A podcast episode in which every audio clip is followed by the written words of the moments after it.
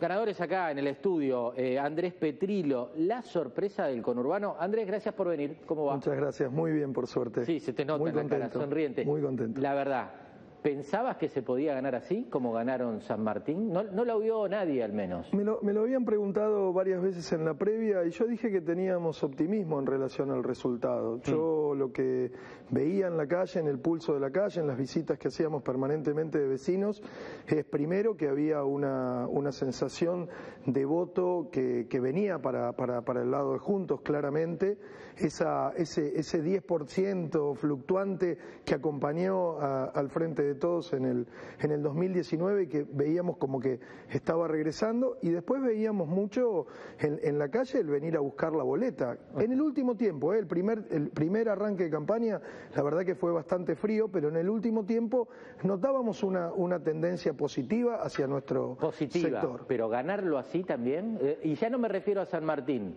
Mirar la foto de la provincia es impactante. Quedó pintada de amarillo, salvo pedacito de la tercera, algún municipio aislado en, eh, en el interior, pero eh, a, ese, a, a este nivel también lo veías. Mira, yo creo que mm, la gente está haciendo un voto que tiene que ver con no ir al país que nos quiere llevar este el kirchnerismo. A mí me parece que en ese sentido ¿Y a dónde nos quiere llevar? ¿A qué país? yo creo que un país este, como el que ellos están formando, digamos, basado fundamentalmente en el asistencialismo social, en el clientelismo, un país donde al que produce, al que levanta la persiana, San Martín es así, el que levanta la persiana de la fábrica, el que abre el comercio, no tiene ningún tipo de beneficio. El municipio le golpea la puerta solamente para cobrarle las tasas. Eh, si vos le pones más carga fiscal, más presión, cero subsidio a una persona que da todavía empleo en la Argentina, la verdad que están yendo a un camino que para mí no tiene retorno. Tu triunfo es doble, ganaste, ahí, te reís, porque además ganaste la paso, la interna. Cuando uno ve la foto del conurbano, tal vez ganaron los que ya venían corriendo, no sé si con el caballo del comisario, pero con la estructura política, el caso de, de, de Segundo Cernadas desde el Consejo Deliberante, desde otro lugar. Vos fuiste a dar una interna contra, si me permitís, como el aparato del PRO. ¿eh? Fuiste, eso, fuiste con dos escarbadientes, con el apoyo de Jorge Macri, no es poca cosa, eh, siendo parte de su gestión de gobierno de Jorge Macri, pero saliste a dar una batalla duro que alguno, si alguno decía, bueno, ¿quién es el candidato? Podía estar ahí peleada, pero te la llevaste también la interna. La verdad que fue algo maravilloso. Es, es cierto lo que vos decís. Mm. Nosotros veíamos enfrente que teníamos una montaña. Mm. Pensalo en estos términos. Los 10 concejales de, o los 8 concejales del bloque de Juntos y los dos concejales de, de la UCR, de Walter Caruso, Sí. estaban enfrente. Los Claro. consejeros escolares del espacio estaban enfrente. Un ex intendente enfrente. Un diputado provincial, un ex diputado provincial. ¿Y qué dijo la gente entonces? Que no los votó a ellos y los votó a ustedes. ¿Qué está diciendo ahí el vecino de San Martín? ¿Que quiere renovar también la oposición? ¿Que fue una oposición laxa, compañera del oficialismo? ¿Qué dice la gente ahí? Yo creo que mm, la gente tiene esa percepción, que la oposición no, no, no gravita en, lo- en la discusión de los temas que hacen falta en San Martín, ese es un tema que hay que Sí. corregir este, rápidamente. Y después, obviamente, el tema de... A ver, yo formo parte del equipo de Jorge Macri en Vicente López Sí. hace ocho años. Me siento parte de la transformación que Jorge ha hecho en Vicente López. La verdad que los vecinos de San Martín eh, ven el municipio, es el municipio de al lado, Sí. y ven tanta asimetría.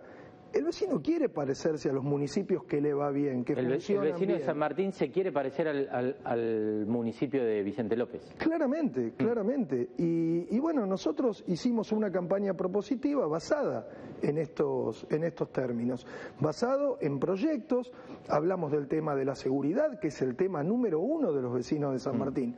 Vos pensás que en San Martín hay solamente 1.300 cámaras de seguridad, Mm. cuando Vicente López, que es la mitad del territorio de San Martín, tiene 2.000 y en crecimiento. Claro. Entonces, acá hay algo que desde el Consejo Deliberante hay que discutir fuertemente. No puede ser que la asignación presupuestaria no esté alineado con la principal demanda del vecino. La prioridad del intendente en materia de seguridad será la quinta o la sexta prioridad. Y la prioridad del vecino, número uno, es la inseguridad que vive. Claro. Con lo cual, si eso no se alinea... Ese es el primer complejo. tema, la inseguridad, eso te lo dice vecino Claramente, claramente. Primer tema de inseguridad. Eh, y ahí el municipio tiene que tener un rol más firme. ¿Qué, qué, ¿qué, ¿qué, tiene que hacer el municipio contra la inseguridad? Porque, digo, es una responsabilidad de la provincia, todos lo sabemos, pero hay municipios que aportan. Bueno, el caso de, de Jorge Macri, ¿no? En Vicente López y de tantos otros. ¿Falta ahí un compromiso por parte del municipio? Yo creo que falta compromiso, claramente, por decirlo de alguna manera. Y después asignación presupuestaria. Esto es lo que yo te decía. San Martín no debería tener menos de 4.000 cámaras de seguridad. Mm. Cámaras de seguridad propiedad del Estado municipal, no alquiladas como tiene San Martín. Cámaras de seguridad con tecnología y con software de última generación, con lector de rostro, lector de patentes, lector de colores. Eh, hoy las cámaras de San Martín requieren una persona mirando permanentemente la cámara, es una antigüedad. Este, no hay inversión en cámaras, no mm. hay inversión en patrullaje, no existen los puntos seguros que en Vicente López están dando un resultado fantástico en el espacio público, los destacamentos en las plazas, pero con capacidad de acción, no como en San Martín, que han puesto unos destacamentos que la verdad que son muy pobres desde el punto de vista de, su constitución y que cuando un vecino va a reclamar algo a ese puesto o a esa posta policial, resulta que el policía que está ahí adentro, desde adentro, llama al 911. Claro, es lo mismo. Esto no puede ser. Eh, todos esos que nombraste de la interna política, eh, ya llamaron, mandaron mensajito, ¿cómo, ¿cómo fue después del resultado electoral? Bueno, les costó un, tiempo. Voy a decir una, cosa concreta. Tuve dos llamados la noche, dos llamados perdidos la noche del, escrutinio, ya avanzados los números.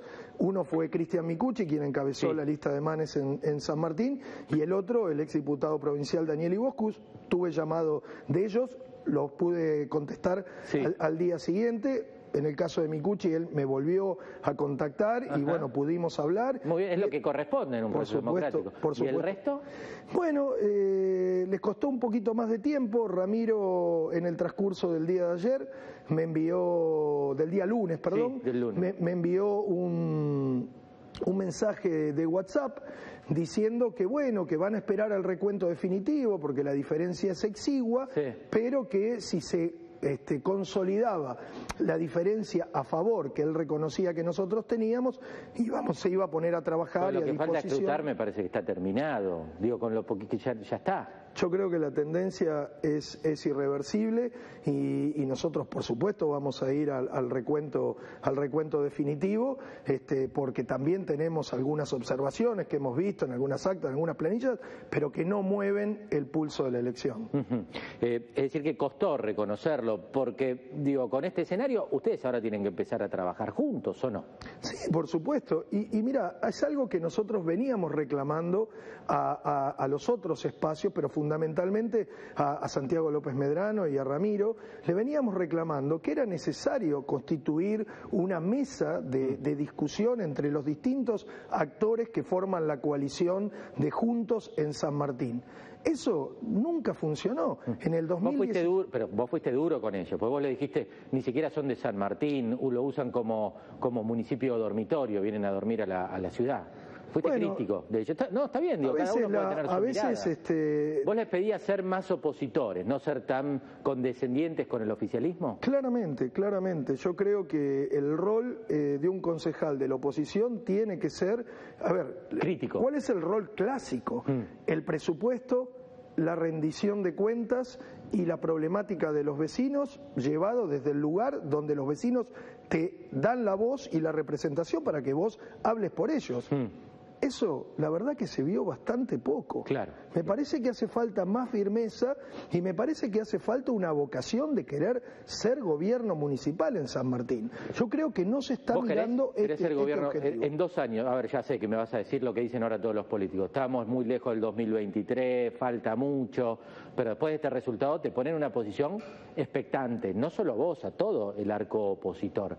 Eh, ¿Vos querés ir por la intendencia? ¿Te interesa? ¿Te seduce la idea de ser intendente de San Martín? Mira, vos lo dijiste, estamos muy lejos, muy lejos sí. pero no se va a llegar a ese resultado si no se empiezan a construir las bases desde ahora. Hmm. Y las bases son sentar a todos los sectores de la coalición eh, de juntos alrededor de una mesa y generar la mejor propuesta, la mejor eh, eh, el mejor programa mm. de gobierno para darle al vecino de San Martín. Si eso no se empieza a construir desde ahora, no vamos a llegar al 23 con una propuesta como merece eh, en nuestro vecino. En ese sentido, hay que empezar a construir desde ahora y ese va a ser mi objetivo, sentar a todos mm. alrededor de una mesa y después, bueno, las candidaturas para la Intendencia se analizarán más adelante, pero hay que hacer algo distinto a lo que se vino haciendo. Dos más. De, primero, eh, ¿no te molesta que alguno diga, y trabaja en Vicente López? Critica a los demás, pero trabaja en el municipio de Vicente López en un puesto importante, con funciones importantes. ¿No, no te preocupa que alguno te diga eso? Está claro que el vecino te acompañó, no le preocupó eso, pero que alguno te lo reclame. No, yo creo que en, San Martín vamos, vamos, a vencer eso de que nadie es profeta en su tierra. Mira. Este, yo creo que vamos a tener la posibilidad de llevar todas estas propuestas mm. de transformación que se dieron en Vicente López al vecino de San Martín. Y aparte de mi función en Vicente López, yo tengo mi estudio profesional mm. en pleno centro de San Martín. Yo soy arquitecto, tengo mi estudio de arquitectura ahí. Así que todas las tardes, todas las tardes, cuando regreso de Vicente López, todos los vecinos pueden visitarme en mi estudio que es ahí donde Trabajás y aportás. ¿Qué te dijo Jorge Macri?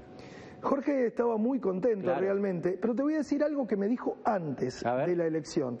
Jorge me dijo, Andrés, quédate tranquilo, vamos a hacer una buena elección, mm.